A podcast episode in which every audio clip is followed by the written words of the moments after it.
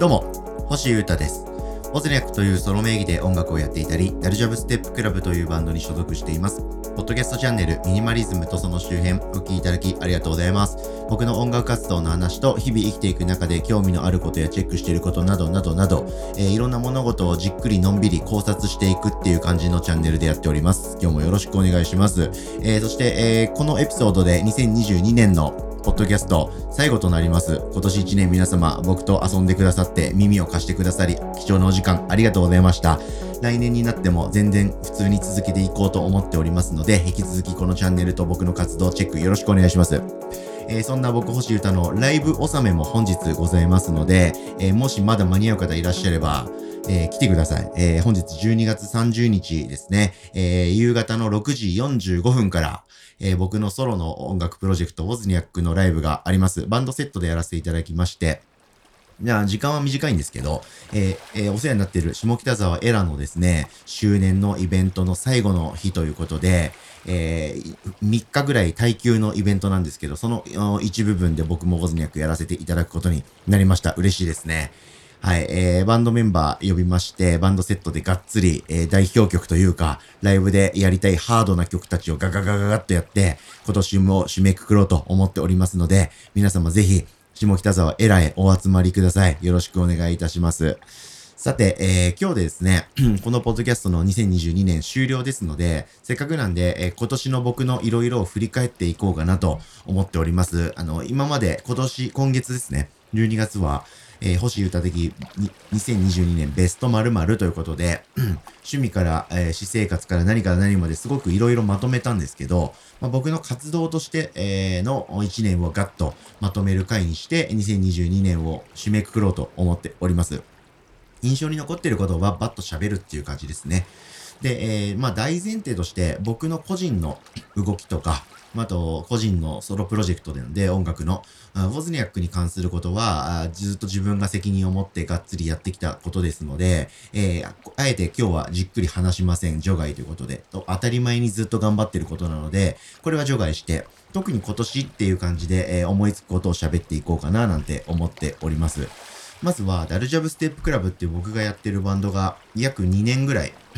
で、眠ってたに等しい状態だったんですけれども、これが、あ活動再開しましたね。はい。3月くらいに発表したはずで、そんな記憶があるんですけど、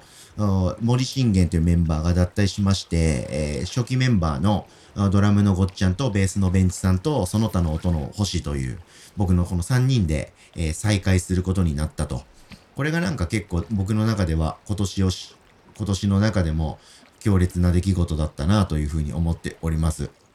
ダルジャブは、えー、リモートで、えー、曲を作ってレコーディングしてっていう感じでシングルですね。サブスクにシングルはちょこちょこ公開はしていたんですけれども、まあ、いわゆるバンドという形でライブをやるとか、4人集まって何かをするっていうことは、コロナ禍以降、まあ、ほぼ全くしてませんでして、で、まあまあまあ、ご時世的にもね、まあ、ウィズコロナという感じで、えー、ご時世に見合った形で動いていきたいなという機運が高まった上で、これもじゃあどうしようかっていう感じでみんなでメンバー、あ久々に、えー、ズームとかじゃなくて久々に会って再会しまして、いろいろ話し合った結果、あ今の編成になりまして、で、その1年目ということで、まあ、3人になるとどうなるのかとか、楽器の編成とか、ライブのやり方とか、じゃあリリースどうしようとか、曲作りどうしようみたいなのを、一からまあ、またね、組み上げていった年だったんで、その始まりの年っていうことで、そんなにがっつり正直動けはしなかった年だったなという気がしてますが、10周年の記念のライブやイベントもやらせていただいたりですとか、グッズのデザインも僕がやらせていただくようになったりとか、ライブもちょこちょことお誘いいただけたりとか、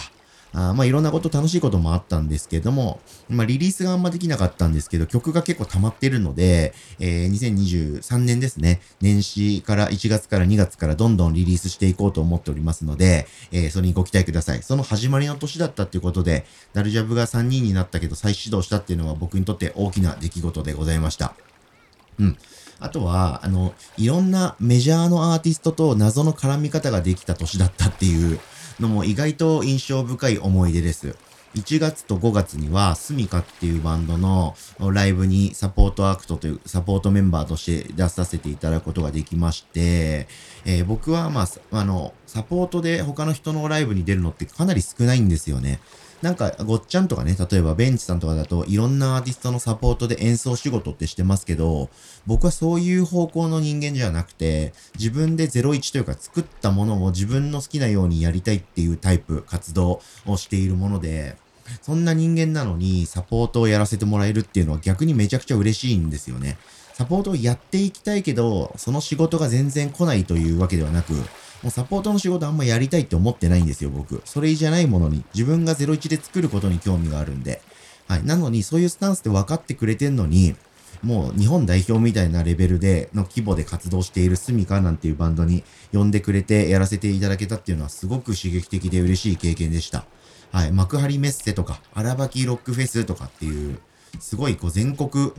レベルの場所でライブできたのもすごい嬉しかったですし、そこからまた繋がっていくものとかもあったり、それをきっかけに僕のことを知ってくれたリスナーの方もたくさんいらっしゃるんで、非常に光栄な機会でした。謎のイベントということで嬉しかったですね。で、5月にはトリコの YouTube の生配信、24時間生配信で司会をやらせていくこと、いただくことができたりしまして、まあトリコはまあ、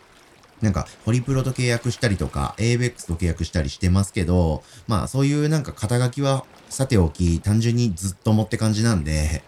まあ仲良しと一緒にお仕事した日だったっていうだけですけれども、まあそういうなんかマジカルな謎の予定というか、謎の案件が僕に来るようになったっていうことも嬉しかったなぁなんて思っております。あとは別になんか仕事仕事してるわけじゃないですけど、えー、僕が大好きなあの、ラーメン二郎ですね。はい。それをきっかけにですね、サバイブセットザプロフェット、通称サバプロっていうバンドのドラムの翔くんと仲良くなることができてですね、まあそれで一緒にラーメン二郎いっぱい行くことができたりとか、まあ、ラーメン二郎とかバンドとか音楽の話をするっていう生配信にゲストで呼ぶことができたり、ポッドキャスト出てくれたりして、えー、面白い輪ができたなと。で、それをきっかけにサバプロをよく聞くようになってかっこいいなということで、えー、サバプロのツアーファイナルに遊び行かせていただくことができたりとか、面白い縁が繋がったなという感じの体験でした。で、同じようにそれをきっかけに僕をまた知ったっていう、トリコのファンの人とか、サバプロのファンの人も結構いらっしゃるんですよね。まあこういうなんか、いろんなところで、こう、動いていって、で、僕は軸で、えー、こういうポッドキャストとか YouTube とかってずっと活動や発信を続けてるんで、興味持ってくれた人が、そこの配信とか、ポッドキャストとか YouTube に来てくれて、僕っていう人間とか、僕がやってる表現とかに気づいてくれて、えー、ファンになってくれたっていうことが結構ちょこちょこあったんで、これがなんか僕の中ではすごく重要な体験になったっていう感じでした。うん。なんで、すごくじっくり、コアに、のんびりやってるのばっかりですけど、YouTube もポッドキャストも決して無駄なことはないんだなということを再確認できた瞬間が多かった年でしたね。うん、特になんか思い出に残ってるのはこういうところですね。まあ、あとはなんかラーメン二郎を全店制覇することができたりとか、あとハンターハンターという僕が大好きな漫画が久しぶりに連載再開したこととか、そういうなんか強烈な体験もやり、ありましたけど、まあ、僕はその今言った趣味というか、暮らしの中で大好きな物事とかを趣味で終わらせないっていうタイプでして、なんかも、まあ、結局趣味なんですけど、それもなんか発信しちゃうっていう癖があるんですよね。まあ、SNS でつぶやいたとか、インスタに投稿したというのともう一歩踏み込んで、えー、ハンターハンターの最新話を読んで、一緒の気持ちな人とコメントをやり取りするっていう YouTube の生配信をやるようになったりとか、ラーメン二郎過ぎすぎるんで、その話をするポッドキャストを始めたり、それをするためだけに別で YouTube チャンネルを作ったりですとか、